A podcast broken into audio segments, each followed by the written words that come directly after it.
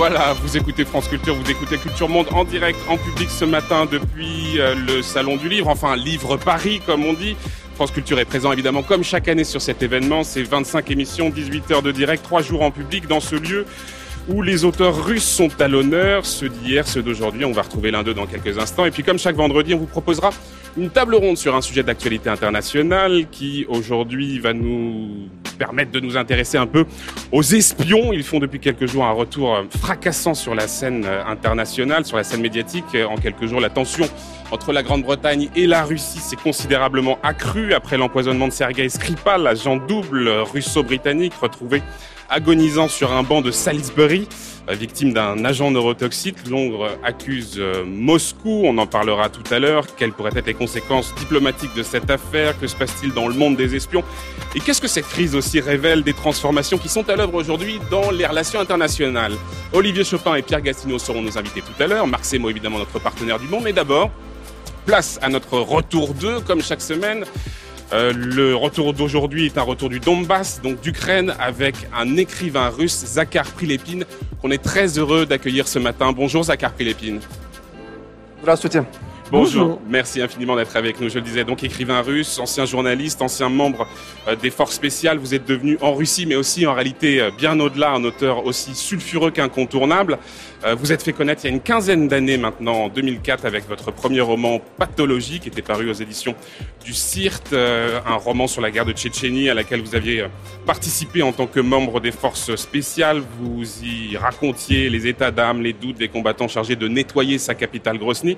C'est un livre qui a été très bien vendu et qui a été salué par la critique à l'époque. En France, il a été traduit en 2007 et vous a consacré un peu comme chef de file d'une nouvelle littérature de guerre dans la lignée des Léon Tolstoï, des Mikhail Sholokov ou encore Isaac Babel dont vous vous réclamez. Alors ce matin, on vous reçoit euh, Zakhar Prilepine pour euh, donc un nouvel ouvrage intitulé Ceux du Donbass, consacré au, conflit ukrainien qui se poursuit hein, depuis maintenant euh, quatre ans, bien qu'on en parle assez peu. Peut-être que le conflit aussi du côté de la Syrie un peu occulté euh, ce qui se passe là-bas. Ce livre, il est un peu au, carrefour entre le reportage, l'essai, le récit d'aventure. On y croise plusieurs figures de ce conflit, des figures connues, des figures moins connues, on va le voir, et on, y entrevoit aussi plusieurs de, vos facettes, hein, celle de, l'écrivain, du journaliste, mais aussi du soldat. On va en parler dans un instant, mais d'abord, je voudrais vous entendre, Zachar Pilépine, si vous le permettez, sur ce qui s'est passé hier. On est là au, Salon du Livre, en direct, en public. Euh, le président français était ici hier. Il a inauguré euh, le lieu et il a soigneusement évité le, pavillon russe, pourtant invité d'honneur pour cette édition. L'Élysée a fait savoir que compte tenu des tensions que la Russie, euh, avec la Russie, avec euh, cette affaire Skripal dont on va parler, il y avait une forme de cohérence à ne pas se rendre justement sur ce pavillon russe. Que vous inspire cette décision et que vous semble-t-elle révéler finalement de cette difficulté pour la France et puis pour d'autres pays occidentaux d'établir un dialogue avec la Russie? Je ne dirais pas que ça me préoccupe beaucoup et que je n'ai pas dormi de la nuit à cause de cela. Ça vous intéresse pas? C'est la politique? Moi, ce qui est important pour moi, c'est que les gens lisent mes livres et des livres en général. Bon, alors on va parler de vos livres, si vous voulez bien. Euh, l'année dernière, vous avez décidé, euh, Zakhar Prilepine, de, de, vous engager dans le conflit ukrainien à la tête d'un bataillon de volontaires auprès des forces autonomistes du Donbass. Euh, qu'est-ce qui a déclenché votre engagement direct, physique, dans ce conflit au Donbass? Qu'est-ce qui vous a poussé à prendre les armes et ensuite la plume pour en rendre compte? Euh, Là-bas, on, tue des gens, on tue des enfants. Et, moi, je, ne peux pas regarder cela euh, en étant restant à l'extérieur.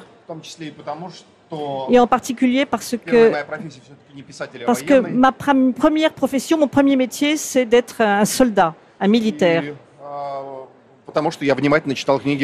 aussi parce que j'ai lu les, les, romans de Romain Gary, de Saint-Exupéry.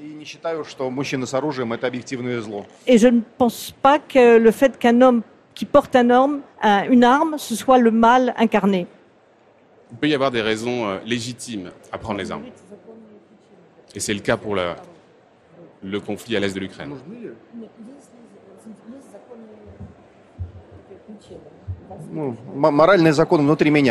Je pense que j'ai une, euh, une loi éthique, morale qui est à l'intérieur de moi-même. Hmm.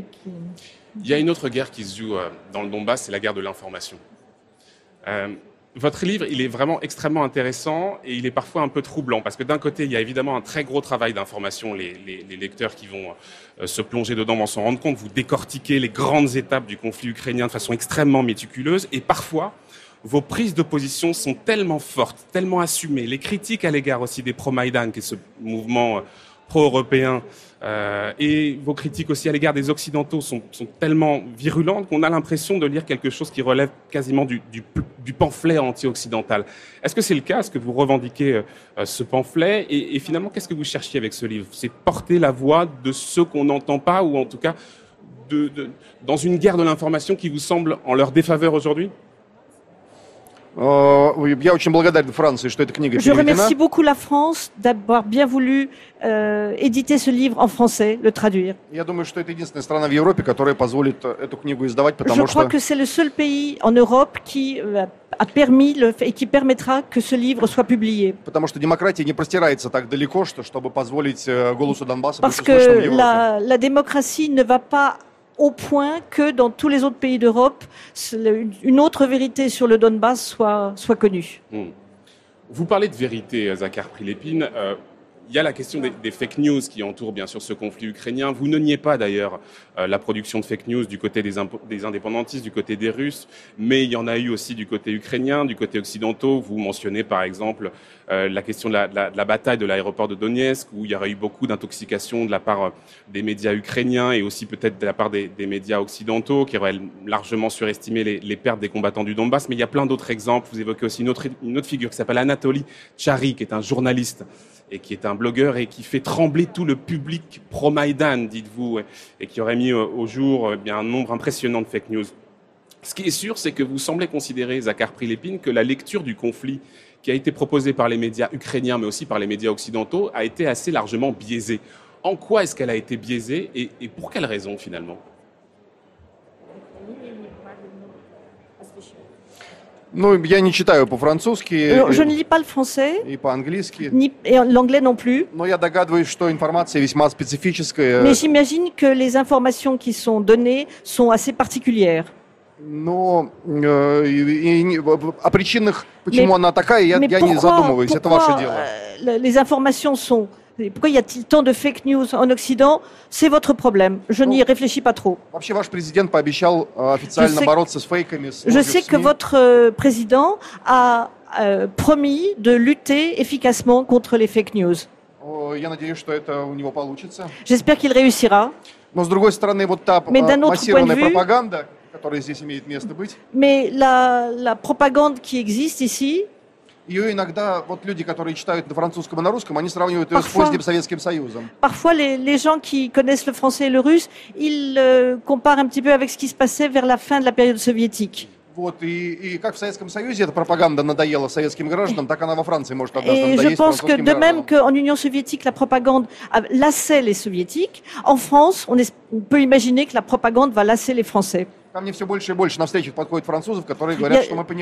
Il y a de plus en plus de Français qui viennent me voir et qui me disent on comprend ce que vous dites, euh, je pense qu'on pense que la vérité est de votre côté.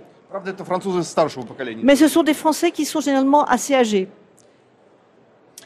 Zakhar Philippine, je vous cite, page 63. Ce qui s'est passé à Donetsk et Lugansk, qui sont donc les, les régions autonomistes de l'Ukraine, ce qui se poursuit à ce jour est l'équivalent exact de ce qui a duré tout un hiver sur le Maïdan. Quoi de commun, Zakhar Pélépine, entre les événements euh, donc, du Maïdan et ces mouvements séparatistes de l'Est de l'Ukraine?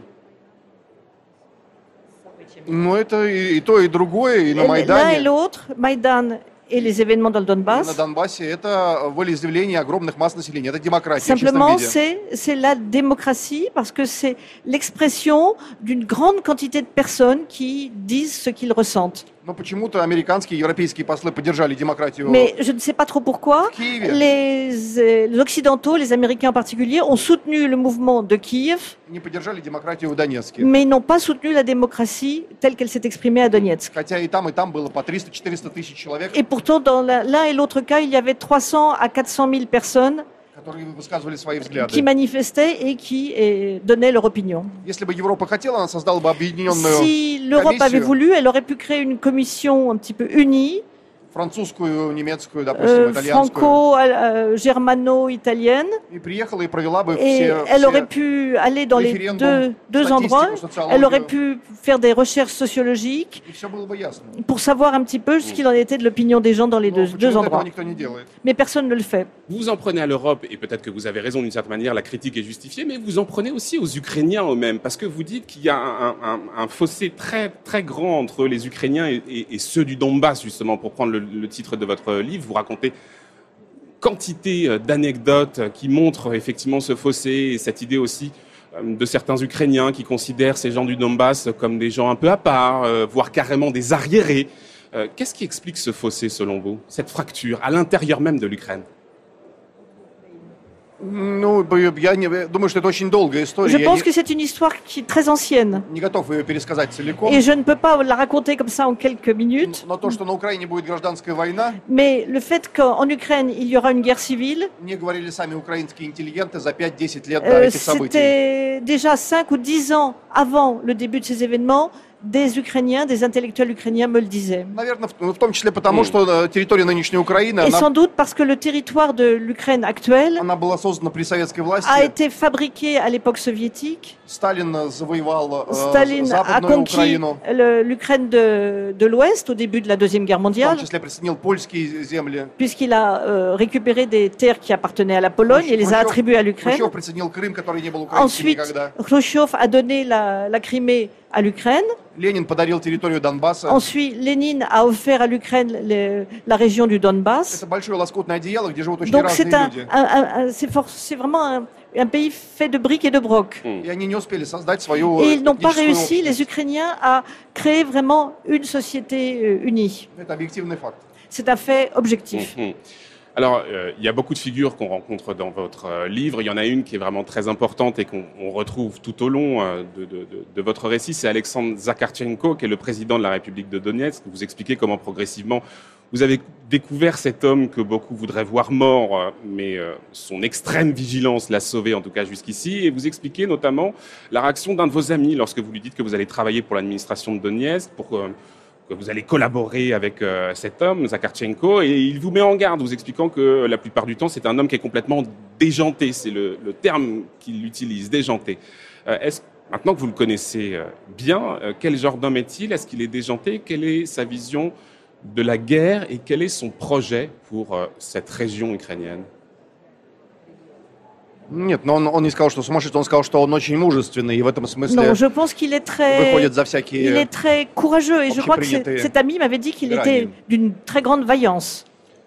Это такой ну, консервативный un, человек un conservateur, с, с очень здоровыми представлениями qui a des, une vision très saine о чести, о мужестве. de l'honneur, du courage.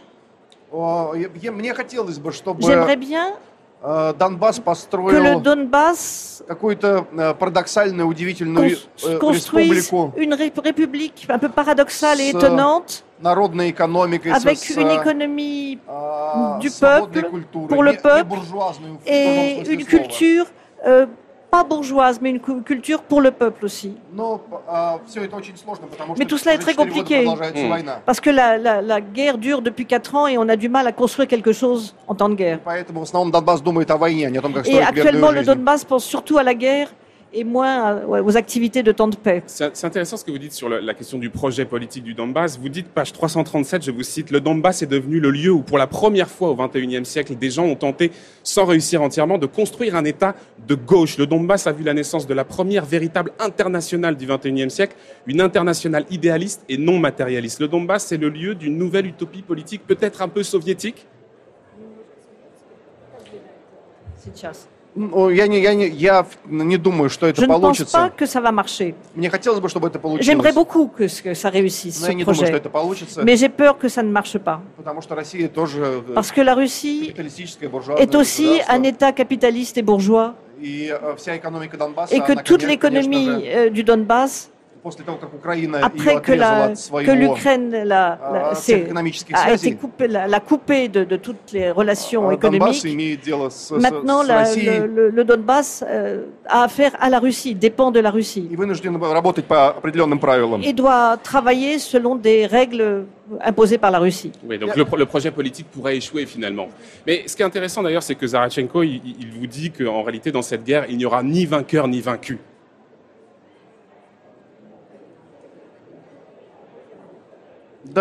Oui, C'est vrai, Zakharchenko dit cela. Mais tout change, on ne sait pas très bien comment les choses vont évoluer. Il y a peut-être un autre personnage qu'on pourra évoquer euh, ensemble, Zakhar Prilepine, que moi personnellement j'ai beaucoup aimé. C'est Anna, l'une des deux femmes du Donbass dont vous dressez euh, le portrait. Vous l'avez rencontrée dans un café de Donetsk. Vous, rencontrez, euh, vous racontez cette rencontre. C'est une poète d'origine ukrainienne, mais qui vivait en Russie jusqu'à ce qu'elle décide de s'installer au cœur de la guerre avec elle, avait, elle venait juste de, perdre son petit ami qui s'était engagé dans, les rangs des, rebelles. Et vous citez plusieurs de ses poèmes dans votre livre et vous leur accordez une très très grande importance, une très grande valeur. Plus grande encore, c'est ce que vous dites, que tout le reste de votre propre récit. Parlez-nous peut-être un tout petit peu de cette femme et dites-nous pourquoi, pour vous, ces poèmes sont si importants. Parce qu'il y a un enjeu autour de la mémoire derrière qui vous semble essentiel.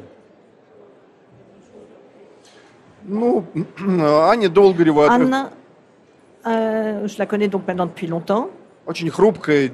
C'est un, un, être très, très frêle qui vient de la ville de Kharkiv. elle, elle connaît parfaitement la culture et la langue ukrainienne. Et,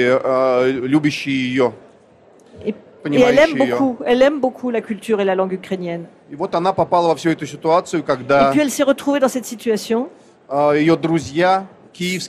Ses amis de Kiev, ses amis de Kharkiv распались на два лагеря, sont, на противоположные лагеря. Une partie de euh, a choisi un camp et l'autre l'autre camp. Более того, у нее есть младший брат, и младший брат et ее Elle a un frère cadet et son frère cadet ненавидит ее взгляды. Déteste les, les opinions qu'elle profère. Любит Бандеру, любит, любит euh, son, правый son frère aime les, les gens, euh, les nationalistes d'extrême droite ukrainiens. Comme, вот, а ее родители обычные такие советские Et alors que ses parents sont de, des, des, gens de l'intelligentsia soviétique traditionnelle. Et ils voient avec horreur ce qui se passe dans leur famille, puisque les, la, la, le frère et la sœur ont des opinions radicalement opposées. Et pourquoi sa poésie est si importante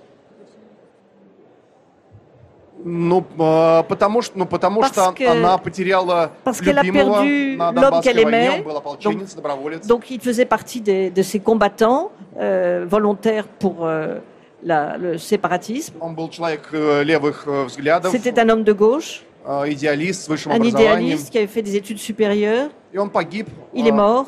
Она любила его и приехала туда. Et donc, elle, est, décide d'aller dans le Donbass avec sa douleur et avec ses poèmes. Elle a dit qu'elle venait là pour, euh, pour mourir, pour le retrouver après sa mort. Donc, elle a travaillé comme euh, correspondante de guerre, comme journaliste. Elle n'a peur de rien. Et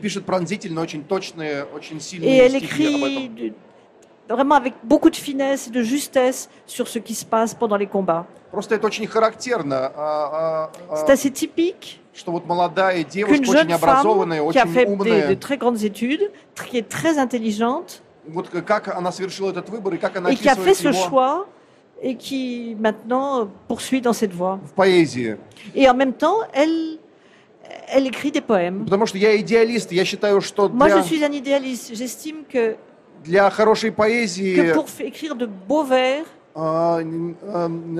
хорошую поэзию не могут создавать дурные дела. Il faut que, que ce que l'on fait dans la vie aussi soit quelque chose qui, dont, on n'a pas honte. Если Анна Долгорева приехала туда и пишет об этом прекрасные стихи, значит, donc, правда si, все-таки там есть. Si elle écrit de, des vers magnifiques sur ces combats, c'est que le point de vue qu'elle soutient euh, est un bon point de vue. Il est juste. Vous écrivez La poésie, j'en nourris l'espoir naïf, et l'un des meilleurs avocats devant n'importe quel tribunal. Si des poèmes et des chants célèbrent une période historique, autrement dit, si une période donne naissance à une épopée nationale, cela signifie qu'elle a réussi à passer le test de la mémoire. Toute dernière question, Zachar Prilépine. Je sais que de toute façon, vous allez me faire une réponse très courte parce que vous n'aimez pas la politique, vous nous l'avez déjà dit, mais je dois me semble-t-il, vous la poser, puisque dans quelques jours, les Russes vont être invités à, à, voter pour une élection présidentielle. A priori, Vladimir Poutine euh, devrait être réélu sans trop de soucis. Alors, on vous a, on a dit de vous que vous étiez euh, d'abord un, de ses opposants, et pour cause. Hein, vous avez euh, milité aux côtés de Boris Nemtsov, vous avez également été un, un proche d'Anna Politovskaya, et puis ensuite, on a dit que vous étiez l'un de ses défenseurs, parce que notamment, vous vous étiez déclaré favorable au rattachement de la Crimée. En réalité, quand on lit des articles à vous, on voit qu'il y a aussi quelques critiques, et notamment s'agissant de sort, du, sort qui a été réservé aux, minorités euh, de Crimée. Mais quel regard vous portez aujourd'hui sur Vladimir Poutine? Ça sera ma dernière question. Euh, je ne suis pas pour Poutine, je ne suis pas pour Politkovskaya. Je suis pour les intérêts de la majorité des gens qui habitent en Russie. Pour moi, c'est l'essence même d'un écrivain et la conscience d'un écrivain, c'est d'être à l'écoute de son peuple, euh, être à l'écoute de ses joies et de ses douleurs.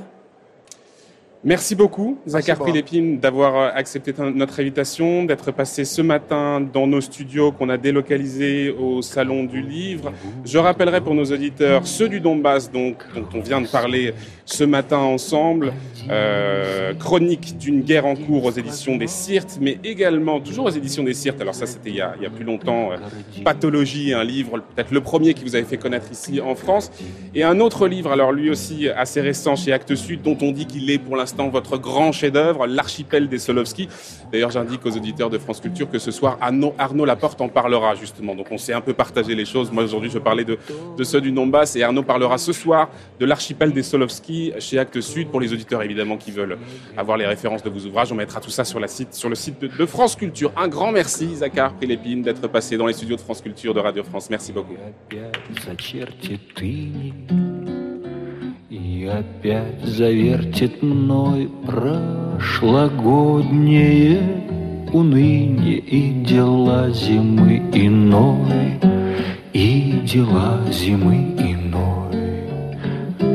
Но нежданно по портьере пробежит вторжение дрожь, тишину шагами меря, тишину шагами меря, тишину шагами меря, ты как будущность войдешь, ты появишься у двери в чем-то белом, без причуд в чем-то впрямь из тех материй, из которых хлопья шьют, из которых хлопья шьют. Toujours, toujours en direct et en public depuis le Salon du Livre, euh, depuis Livre Paris, avec euh, un public qui est présent et que je remercie. J'espère que tout se passe bien pour tout le monde. On va euh, ouvrir notre table ronde. On va parler ce matin des espions. France Culture, Culture Monde, Florian Delorme. Et eh oui, parce que cette semaine, les espions, pourtant d'habitude si discrets, ont fait la une des journaux avec euh, la mort de l'un d'eux, Sergei Skripal. Enfin, la mort, non, euh, l'attaque, la tentative d'assassinat. Euh, Sergei Skripal, agent double qui a été retrouvé inconscient sur un banc. Pour la première ministre britannique, pas de doute, c'est les Russes qui sont derrière tout ça, un acte qui a provoqué l'ire de Theresa May, justement. L'État russe est coupable de la tentative de meurtre de M. Skripal et de sa fille et d'avoir menacé la vie d'autres citoyens britanniques à Salisbury. En vertu de la Convention de Vienne, le Royaume-Uni va maintenant expulser 23 diplomates russes identifiés comme des agents du renseignement non déclarés. Ils ont une semaine pour partir.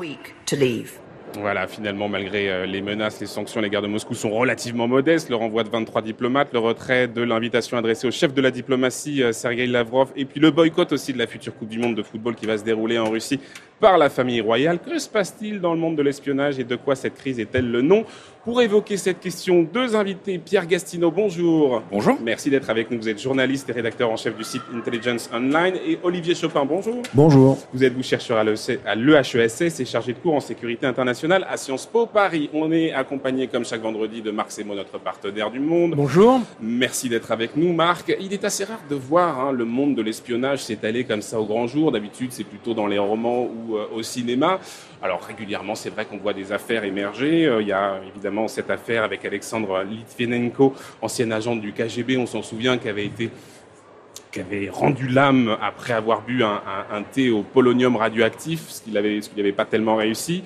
Euh, mais globalement, c'est vrai que c'est un monde feutré duquel rien ne filtre. Là, le fait qu'une crise diplomatique soit en train de se, cristalliser autour de cet événement nous montre que quelque chose est en train de se passer. C'est peut-être aussi le révélateur que les, relations internationales ont basculé dans un autre régime, un nouveau régime, et qui d'ailleurs nous fait évidemment penser à un ancien régime, celui de la guerre froide, Marx et bien sûr.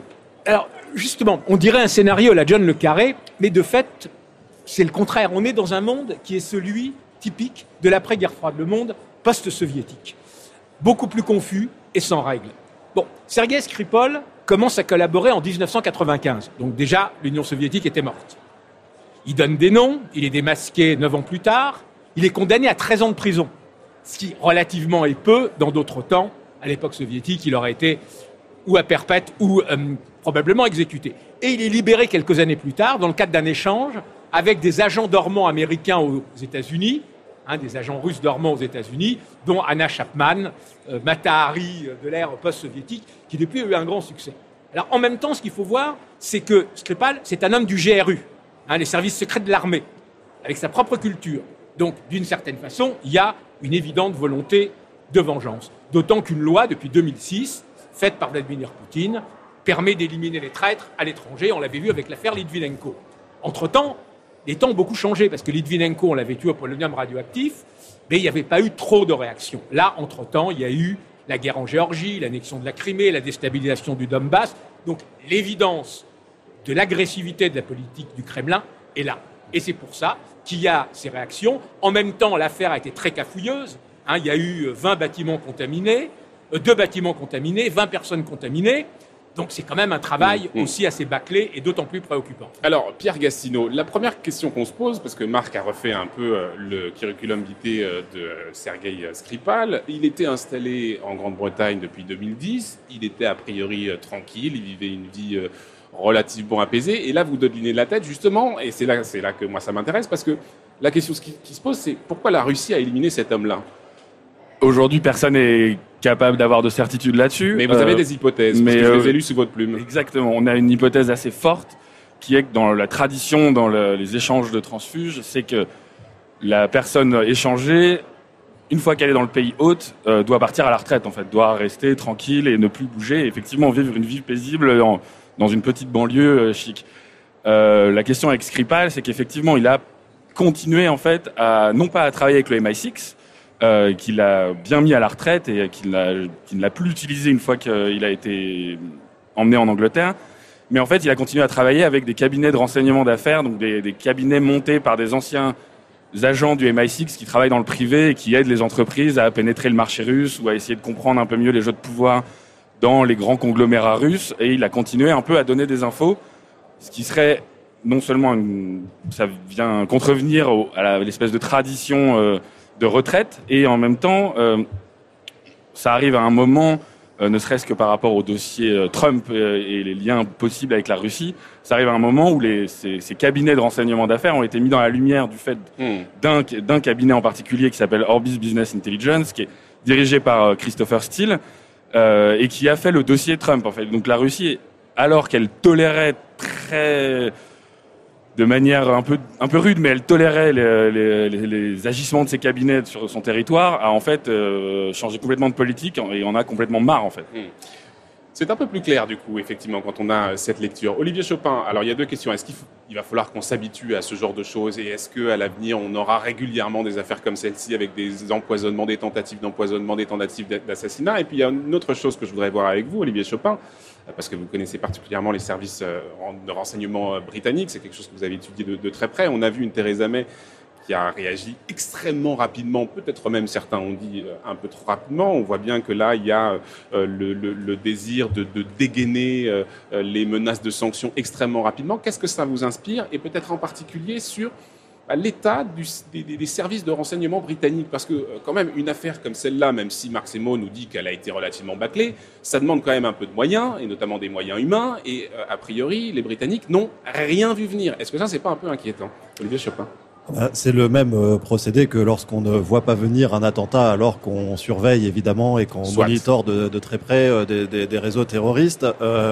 alors, ça, à mon avis, ça ne dit pas grand-chose de l'état des, des, services de renseignement euh, britanniques. Mhm. C'est évidemment un échec d'avoir euh, une opération euh, d'action politique par un État étranger euh, sur votre territoire souverain euh, et de ne pas avoir pu l'empêcher.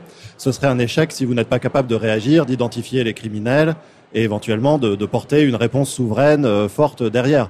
Donc là, malheureusement, si, quand ces choses arrivent, euh, on peut pas vraiment euh, considérer que c'est un échec en soi. Sauf que, pardon, mais la riposte, elle se fait essentiellement dans l'espace médiatique, dans l'espace diplomatique, alors qu'elle aurait pu se régler j'allais dire entre services de renseignement, c'est-à-dire il peut y avoir une bataille d'espions qu'on ne verrait pas nous, enfin. Alors les batailles d'espions, c'est justement ce qui ne se fait plus beaucoup dans le nouveau contexte international aujourd'hui.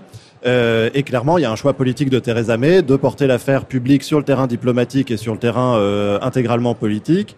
Euh, elle avait été quand même partiellement impliquée dans les retards de l'enquête euh, sur le, le, le, décès euh, précédent d'Alexander Livienko. Donc, elle était ministre de l'Intérieur. Elle était ministre de l'Intérieur et effectivement, il y avait des, des un discours disant euh, pour ne pas trop mettre en danger les intérêts de la City, des approvisionnements de capitaux et etc. Euh, on va faire l'enquête, mais on va pas forcément euh, faire une enquête extraordinairement rapide et se donner le temps aussi de discuter en arrière-plan, évidemment, avec les, puissances impliquées. Donc là, il y a sans doute quelque chose comme ne pas se retrouver piégé dans la même euh, dynamique. Elle est ministre de l'Intérieur, euh, de, euh, Premier ministre, pardon, et non plus ministre de l'Intérieur, donc elle a aussi plus de moyens de décider de, de, de sa réponse. Mmh. Pierre Gastino et puis ensuite Marc Semo. Et avec un détail qui est que les Britanniques connaissent très très bien le Novichok, l'agent utilisé, ce qui n'était mmh. pas le cas du polonium. Ils étaient un peu plus aveugles. Euh, pour avoir beaucoup d'amis à Londres.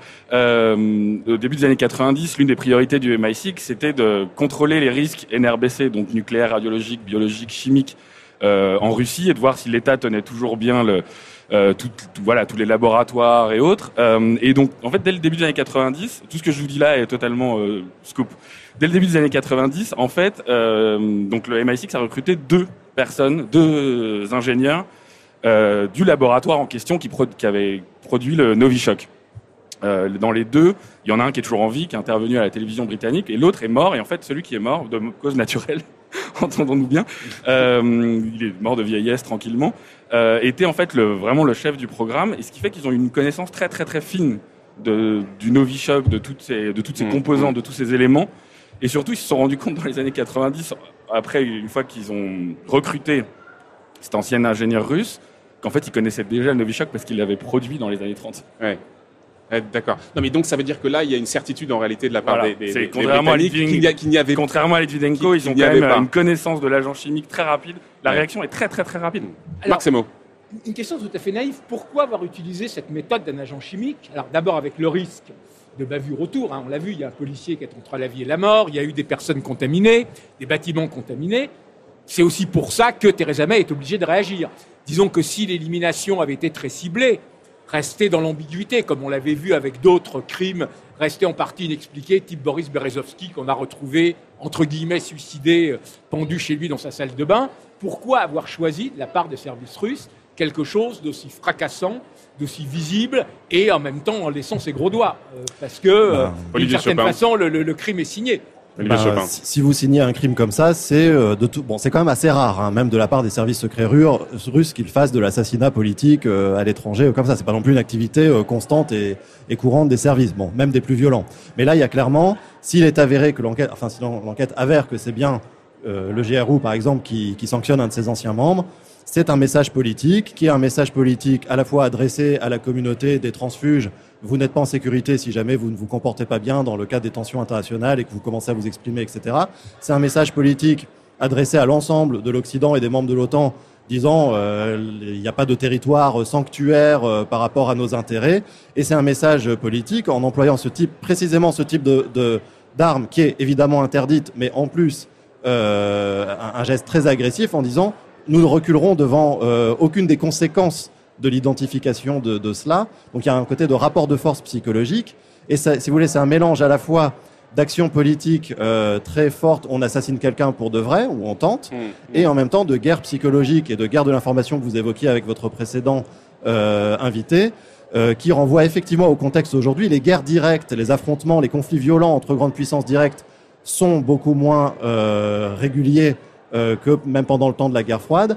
En revanche, on va assister de plus en plus à des mélanges euh, d'assassinats politiques, de destruction de matériel et de guerre psychologique en même temps. Et alors là, il y, a une question peut-être euh, qu'il faut se poser, c'est est-ce qu'on a les moyens de cette nouvelle guerre? Parce que ça fait quand même des années que les services de renseignement, notamment des pays occidentaux, sont essentiellement euh, concentrés sur euh, la question du terrorisme, qu'on a alloué beaucoup, beaucoup de moyens à ça. Est-ce qu'on a encore, ici en Europe, que ce soit en France, en Grande-Bretagne, les moyens justement de se renseigner sur les États eux-mêmes? Peut-être que c'est quelque chose qu'on avait un peu laissé de côté. Est-ce qu'on est en capacité là de livrer cette, cette guerre du renseignement? Pierre Castillo?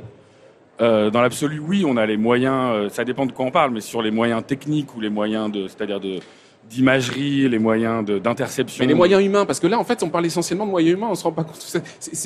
on, parle de, de, personnes. Il faut des gens. C'est un peu ça, oui. Et ça, on repart, euh, on part effectivement d'un peu loin. il faut se souvenir qu'en 2014, quand le, le, conflit en Ukraine survient, euh, la DGSE, comme le MI6 d'ailleurs, avait en fait décidé de fermer leur poste à Kiev quelques mois avant. Donc on peut se dire que hmm. euh, est-ce qu'on avait bien anticipé, est-ce qu'on avait bien vu? Pas forcément. Euh, l'autre problème aussi, c'est que dans le renseignement, c'est très vrai, mais comme, dans la chose militaire, mais dans le renseignement, c'est encore plus vrai. Une compétence perdue est très difficile à récupérer. Et c'est-à-dire que vous pouvez avoir beaucoup de moyens un temps, le moment où vous retirez ces moyens, le moment où vous vous vous dites que voilà tel pays ou telle situation n'est plus prioritaire, euh, c'est très difficile de remonter très vite au front et ça prend ça prend du temps. Euh, typiquement les Britanniques euh, à partir de 2015 ont remis énormément de moyens. Ils ont embauché, je crois, 180 russophones quand on compte MI6 et Defense Intelligence, le, le, service de renseignement militaire. Là où ils en avaient plus qu'une vingtaine. Euh, et donc voilà, il y a, y a, toute une remontée euh, à partir de 2015 qui est progressive mais et qui est handicapée, qui est handicapée en fait par aussi l'antiterrorisme. C'est-à-dire que les moyens humains, à un moment, euh, c'est des capteurs, il faut il faut les mettre au bon moment. Euh, je pense la, la, la, priorité antiterroriste a pu occulter aussi le retour des menaces un peu stratégiques, un peu étatiques. Euh, et là, on y est, on y est complètement. Il faut voir. Mm. La, la, la, revue de défense stratégique américaine est hyper intéressante et surtout les, depuis trois ans, tous les ans, le directeur national du renseignement américain fait euh, un état de la menace. Et de, en fait, depuis trois ans, on voit que l'antiterrorisme recule au profit en fait du retour euh, de la Russie, de la Chine euh, ou du, du, monde cyber plus globalement.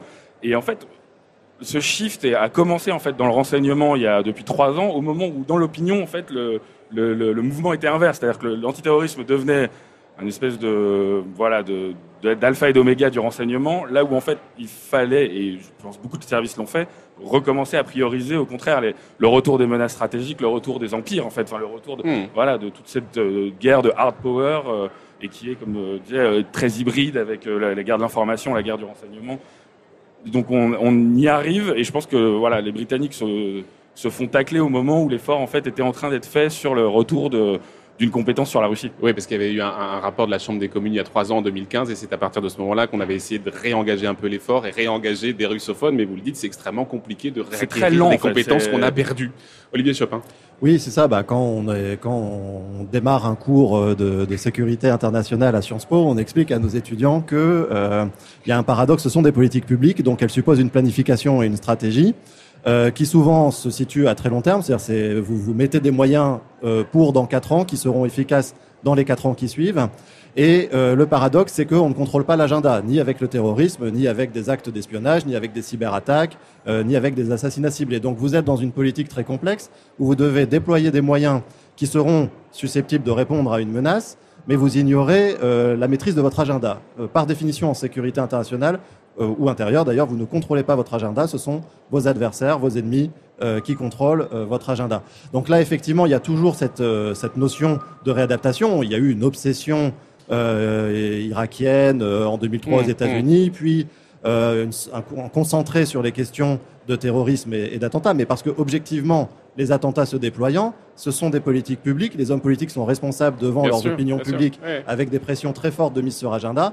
Donc c'est toujours un enjeu assez particulier. Il ne faut pas non plus quand même imaginer qu'on déshabille totalement Pierre pour habiller Paul, etc. C'est-à-dire il y a quand même des préoccupations constantes. Et ces préoccupations constantes, même quand des moyens supplémentaires peuvent être mis ou des ressources réallouées, euh, demeurent quand même. On n'a pas totalement détricoté nos compétences euh, sur le suivi des Russes, des Chinois ou, euh, de, la Corée du Nord sur certains domaines. En revanche, voilà, s'il s'avérait qu'il y avait un regain de tension très fort dans la décennie qui vient entre la Russie et l'Europe d'un côté, la Russie et l'OTAN de l'autre, la Russie et les États-Unis, enfin, avec des reconfigurations stratégiques, des questions d'autonomisation des moyens de la puissance européenne face à une menace russe, par exemple, on en discute beaucoup. Bah, dans ces cas-là, effectivement, on va commencer à remettre en place des moyens, à, à reconstituer des compétences, mais il y a toujours un décalage très fort entre le temps de l'action, c'est-à-dire qui est en fait celui hmm. de la préparation et pas seulement de la réaction, et le temps de l'événement euh, qui lui est structuré par des événements médiatiques. Après, vous aviez raison tout à l'heure, si les Britanniques avaient décidé de ne pas en parler, d'en faire un fait divers dans la presse, de le traiter autrement, ils auraient pu, mais là on voit que c'est une relation dynamique qui s'opère entre deux hmm. acteurs stratégiques euh, qui se mettent d'accord pour s'affronter sur ce point. Marc Semo. Oui, juste une question naïve. Les services occidentaux, et notamment français, ont ce genre d'opération vis-à-vis des transfuges et des traîtres euh, euh, D'héberger des transfuges ou de les éliminer? De les éliminer. Alors, euh, je n'ai pas connaissance de transfuges français. Alors, si vous voulez, il y a aussi quand même une réalité géopolitique qui existe. Vous avez quand même peu de transfuges français dans des régimes autoritaires. Vous avez beaucoup plus de transfuges de régimes autoritaires dans des régimes occidentaux, si vous voulez. Donc, c'est on Bon voilà, je sais pas, le, cas le plus connu qu'on pourrait imaginer, Julian Assange est toujours hébergé en Russie. Il est sous le coup de plusieurs chefs d'incultation aux États-Unis. Il s'exprime publiquement dans des instances internationales euh, régulièrement. Il est invité par Skype dans des colloques, etc. À ce jour, euh, il n'y a pas eu d'opération montée par la CIA euh, pour assassiner Assange parce qu'il menacerait les intérêts américains. Il y a quand même des sociétés pluralistes et des sociétés qui le sont moins. Et donc, on a quand même peu de, de choses à l'inverse. Après, que nous ayons dans notre doctrine d'emploi du renseignement la possibilité de faire des opérations dites homicides, oui, ça existe. Hmm. Pierre Gassino. Euh, non, il y avait juste sur la par Chine, rapport à votre question. Euh, au début des années 2000, il y a eu un ancien chef de poste de la DGSE en Chine, en fait, qui a choisi de partir et de rester en Chine. Euh, la question s'était beaucoup posée de est-ce qu'il avait été retourné ou pas et autres.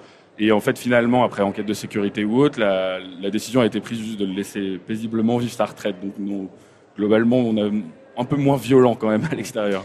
Euh, Pierre Gastino, euh, on parle justement de la Chine, c'est intéressant parce qu'on parle toujours de, la Russie, là ça fait un moment qu'on pointe du doigt d'une certaine manière uniquement la Russie ou presque, euh, mais quand on regarde du côté des, États-Unis, finalement le, principal ennemi, c'est moins la Russie que, que, la Chine. Euh, et il semble qu'il y ait une lutte là aussi très importante dans le domaine des renseignements entre Washington et Pékin. L'année dernière, c'est le New York Times qui révélait une affaire euh, très importante avec euh, un article qui nous expliquait qu'une vingtaine d'agents travaillant pour la CIA auraient été soit emprisonnés, soit éliminés, soit un peu les deux, entre fin 2010 et début 2012, sans que là encore les Américains ne voient rien venir. Alors, qu'est-ce qu'il faut comprendre? Est-ce qu'aujourd'hui la Chine a finalement l'ascendant sur les États-Unis dans le domaine du renseignement. C'est ça qu'il faut en conclure euh, Non, mais par contre, en tout cas, c'est clairement la plus grosse guerre d'espionnage et d'espions contre espions euh, du monde. C'est vraiment la, Chine et les États-Unis. Il faut voir aux États-Unis le nombre de cas judiciarisés d'agents chinois, parce que les États-Unis maintenant ont une nouvelle doctrine qui est la division de la sécurité nationale du FBI. En fait, donne le, un dossier d'un espion présumé en fait à la, à la division judiciaire qui vraiment met le, paquet et qui, les, qui criminalise tous les cas en fait. À chaque fois, il risque 20 ans de 20 ans de prison ou autre. Et aux États-Unis, il y en a vraiment beaucoup. Euh, c'est, il y, a tout un cas euh, aujourd'hui avec une grande entreprise chinoise qui, de pétrole qui s'appelait CEFC, où en fait tout le, voilà, à peu près tous leurs dirigeants sont accusés d'espionnage, euh, ce qui est quand même une, société qui pèse plusieurs milliards. Enfin, c'est, d'une violence quand même euh, assez assez extrême, plus euh, toutes les pénétrations cyber ou si vous regardez bien dans les documents américains, c'est mm. bien le, le premier pays, les Américains ont ce mérite de toujours nommer leurs ennemis, euh, c'est le premier pays en termes de cyberattaque de très très très très loin devant la Russie, c'est en, permanence.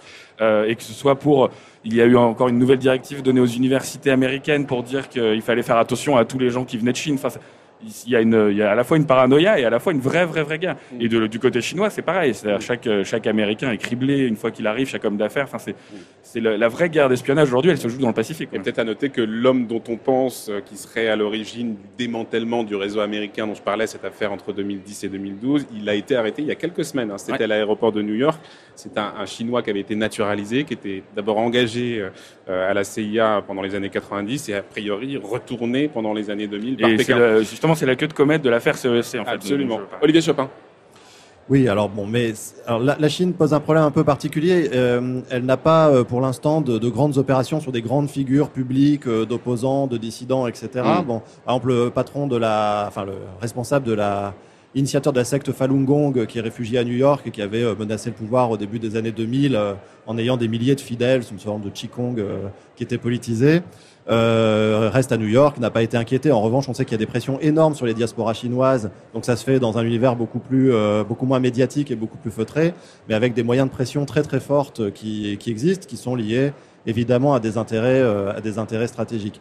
Mais par exemple, la, L'Australie accueille beaucoup de transfuges des services de police et de services de renseignement aux militaires chinois et il n'y a pas de massives opérations de déstabilisation. Hmm. Euh, donc la Chine n'est pas entrée dans un jeu politique comme la Russie l'est avec nous, bien qu'il y ait effectivement des actions d'arrière-plan de, de d'un espionnage nouveau genre ou d'un contrôle de ces populations à l'étranger qui reste euh, très très déterminant. Et, comment les États-Unis se réadaptent ou s'adaptent en tout cas à cette euh, nouvelle donne chinoise? Parce que bon, alors il y a évidemment euh, cette semaine cette annonce de Donald Trump qui, à grand coup de tweet, a limogé son secrétaire d'État. il a été remplacé par Mike Pompeo, qui est donc cette fois l'ancien chef de la CIA, euh, le service de renseignement américain. Et alors, je ne sais pas si c'est un hasard et je ne sais pas comment il faut interpréter les choses, mais il a été remplacé, ce chef de la CIA, par une femme qui est une femme assez controversée, qui aurait participé assez directement à ce programme de torture post-11 septembre. Euh, bon, euh, visiblement, on nous l'a décrit comme étant une agent, une espionne, hein, tout simplement, qui est rompue euh, aux opérations les plus clandestines. Alors, est-ce qu'il faut adapter ce geste? Est-ce que est-ce qu'il faut euh, interpréter ce geste comme étant un repositionnement des Américains qui serait peut-être plus plus ferme dans cette lutte qui est en train de se jouer avec la Chine Je ne sais pas, hein, Olivier Chopin. Bon, on, va le voir dans les semaines qui viennent. C'est un peu tôt parce que alors ça dépend aussi de comment ils recomposent l'ensemble, c'est-à-dire le département d'État, le Pentagone la, CIA. Il y a un petit retour peut-être des gens qui étaient assez liés aux néoconservateurs de l'équipe de George Bush et qui pour l'instant étaient totalement euh, exclus euh, de l'entourage immédiat de, Trump. Mais on ne sait pas trop si c'est par épuisement des ressources, un peu de précipitation dans euh, qui, il me reste à mettre à mettre en place. Après cette dame dans la CIA, c'est la presse qui la qualifie comme la responsable du programme de torture. Mm. eux n'ont pas mis ça en, en avant d'eux-mêmes quand ils l'ont nommé. C'était juste une des des numéros 2, une des grandes pontes internes bureaucratiques de cette immense euh, structure qu'est la CIA. Pierre Gastino. c'est ce que je, pour compléter, euh, je pense que dans l'interprétation de sa nomination, c'est d'abord euh, une, question de politique interne en fait, même à la CIA, c'est-à-dire que la CIA, ça fait trois ans qu'elle a subi une très grosse réforme en, interne. Les agents sont vraiment perdus et elle paraît au contraire rassurée. En fait, elle, elle apparaît comme voilà une grande ponte interne qui connaît tous les rouages de, de la machine et qui va pas lancer euh, l'agence dans des, dans des aventures inconsidérées. Euh, il y a juste une chose sur. Oui, sauf que, pardon de vous couper, mais euh, il y a quand même une épée Damoclès hein, au-dessus de sa tête, parce qu'il y a eu un rapport, un rapport secret, je crois, du, Sénat, justement sur cette question de, de de torture et sur son éventuelle implication. on pourrait se retrouver avec une nouvelle chef de la CIA qui s'appelle Gina Haspel, déstabilisée par tout ça et, et de fait tous les renseignements américains déstabilisés par, par cette affaire-là, quand même. À voir. Euh, je pense qu'elle sera plus déstabilisée si l'enquête allemande avance et qu'elle finit par euh, mmh. avoir euh, mmh. une interdiction de, de, poser le pied sur le sol européen. Mais aux États-Unis, je suis pas convaincu et surtout, je pense que le procès qui lui a fait sur la torture est un peu rude à porter seul sur ses épaules et qu'en fait, précisément, les, les, les, les, exécutifs, les agents de la, et les cadres de la CIA sont plutôt reconnaissants parce qu'en fait, elle a porté le, elle a porté le chapeau pour tout le monde en fait. C'est-à-dire que c'est la seule qui a signé des décrets de hmm. détruisant des preuves et autres, ce que personne ne voulait faire. Et donc en fait, elle a, elle a, comment dire, elle a porté le, voilà, elle a, elle a porté publiquement le, le le chapeau pour tous les autres impliqués, en fait, en soldant, euh, en soldant tout, voilà, toute cette euh, hystérie collective qui avait saisi mm. l'agence pendant, euh, voilà, pendant le, toute la période post-11 septembre. Olivier Chopin, oui, je suis d'accord. C'est vraiment plus une façon un peu de rassurer l'agence aussi et, et, de la restructurer un petit peu. C'est une technicienne, c'est quelqu'un de la maison, même en admettant que dans six mois elles doivent partir parce que au moment des midterms euh, les, les, les, démocrates pourraient utiliser cela euh, contre elle. Bon, faire sauter un directeur de la CIA, c'est une des choses les plus faciles à faire dans le gouvernement américain. Vous en mettez un autre. Donc il n'y a pas de vrai enjeu euh, très très fort. Et au moins, si elle tient six mois, elle aura un peu restructuré, euh, réaffermi un peu, euh, un peu l'agence. C'est ce qui est pas trop possible de faire en ce moment au département d'État et ça leur pose quand même des, des vrais problèmes. Euh, et puis les, les, les, motifs juridiques de cette question. Enfin, depuis 2005, on est sur les mémos euh, de la torture. Euh, c'est très très compliqué de prouver juridiquement, si vous voulez, qu'il y a des responsabilités pénales sur ces questions. Ce serait quelque chose d'un peu politisé entre le Congrès et la Maison Blanche. Pour l'instant, dans l'état du Congrès, ils sont pas euh, spécialement là-dessus. Et Bush, euh, pardon, euh, Trump lui-même a assumé la question de la torture en disant moi j'aurais aucun problème si j'avais été dans les mêmes situations, j'aurais fait pareil et même j'aurais été plus efficace. Et donc bon, je pense que là ça c'est à mon avis pas ça qui va structurer les grandes questions politiques, c'est plutôt l'enquête qui porte vraiment sur Trump par le FBI et la recomposition globale du, système de sécurité américain. Toute dernière question pour euh, laisser à Brice Couturier le temps de nous retrouver euh, à la table. On voit là la crise diplomatique qui est en train de, de s'accentuer. On voit ce front commun qui est en train de se former avec la Grande-Bretagne, la France, l'Allemagne, les États-Unis qui tous dénonce cette situation. Alors pour l'instant, on parle de consternation, mais est-ce que ça pourrait aller plus loin, euh, cette affaire-là? Est-ce que vous pensez que ça va faire pchit ou est-ce que ça risque de... Justement, le, ce que vous disiez tout à l'heure par rapport aux raisons, je pense qu'il y a aussi une raison. Euh, pourquoi euh, sur Skripal Pourquoi intervenir maintenant? Il y a aussi une question de test politique en plus. C'est de dire, est-ce que le Royaume-Uni post-Brexit tient la route avec l'OTAN, avec les États-Unis? On voit au début, au début de l'affaire, euh, la réaction française, la réaction allemande sont au contraire très dubitatives et euh, les Britanniques, je pense, en veulent beaucoup euh, au continent d'avoir d'avoir eu, eu, un flottement pendant deux jours sur la raison sur, sur, la raison. Donc je pense qu'il y a une question aussi pour les Russes de test. Est-ce que les Britanniques seront soutenus? Est-ce que la première réaction de Trump, c'est oh, ça peut être la Russie, ça peut ne pas être la Russie? Enfin, et donc ils ont eu. Enfin, je pense qu'il y a vraiment une question de test politique dans le fait de le faire maintenant. Merci beaucoup, en tout cas, à tous. Marc Semo du Monde, notre partenaire du vendredi. À vous, Pierre Castino. Je rappelle que vous êtes rédacteur en chef du site Intelligence Online. Et merci à vous, Olivier Chopin. Je rappellerai que vous êtes l'auteur avec Benjamin Houdet. On est quand même au Salon du Livre, donc euh, parlons de livres. Renseignement et sécurité, c'était chez Duno. Un grand merci à tous les trois. Мне все чудится, чудится город прежний, тихая улица, голос нежный, где нет любви, Там нет надежды.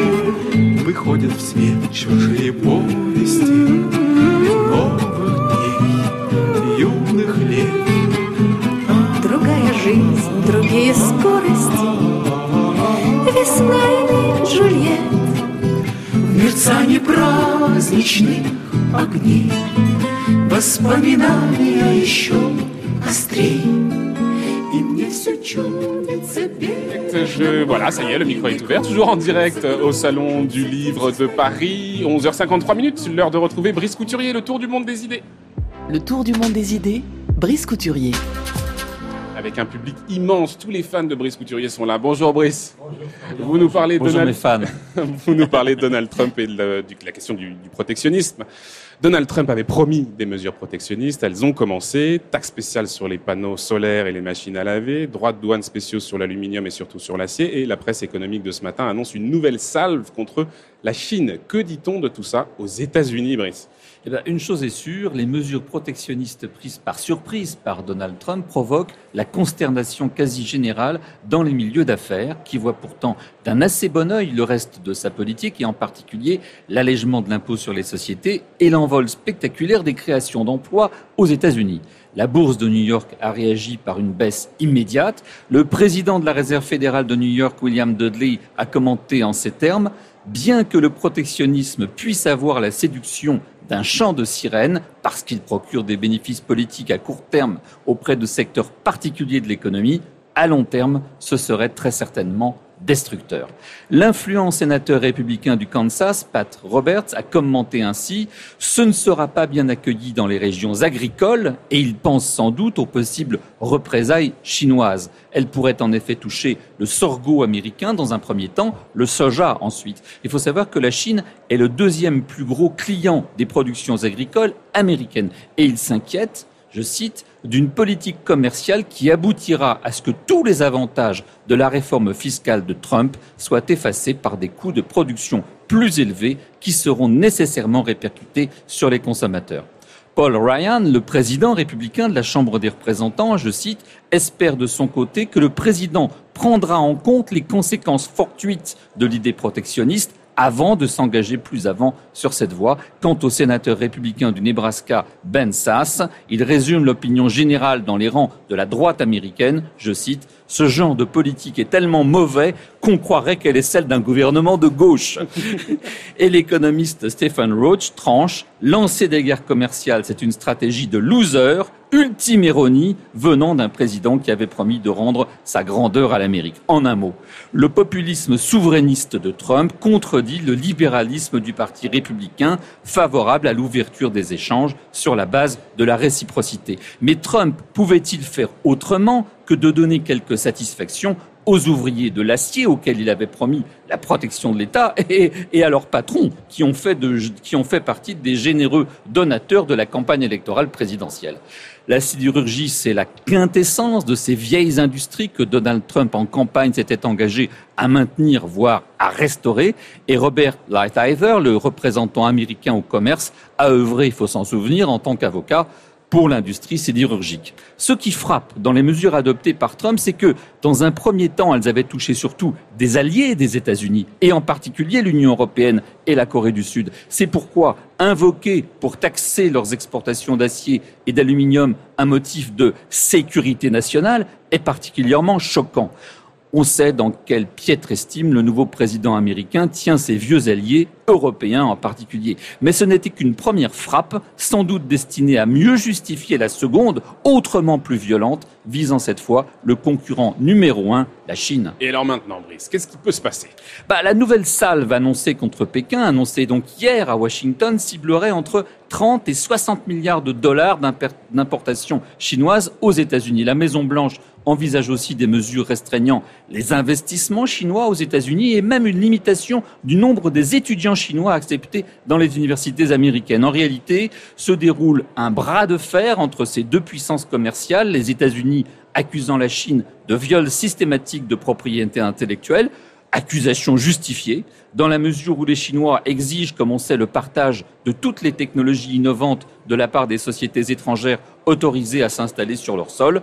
Une fois ces savoir-faire acquis, eh ben, la société chinoise sœur remplace l'étrangère et le tour est joué. Comme l'écrit Ruchir Sharma, si les deux plus grandes économies du monde devaient tomber dans une spirale de représailles mutuelles, la tendance mondiale au protectionnisme commercial pourrait s'accélérer.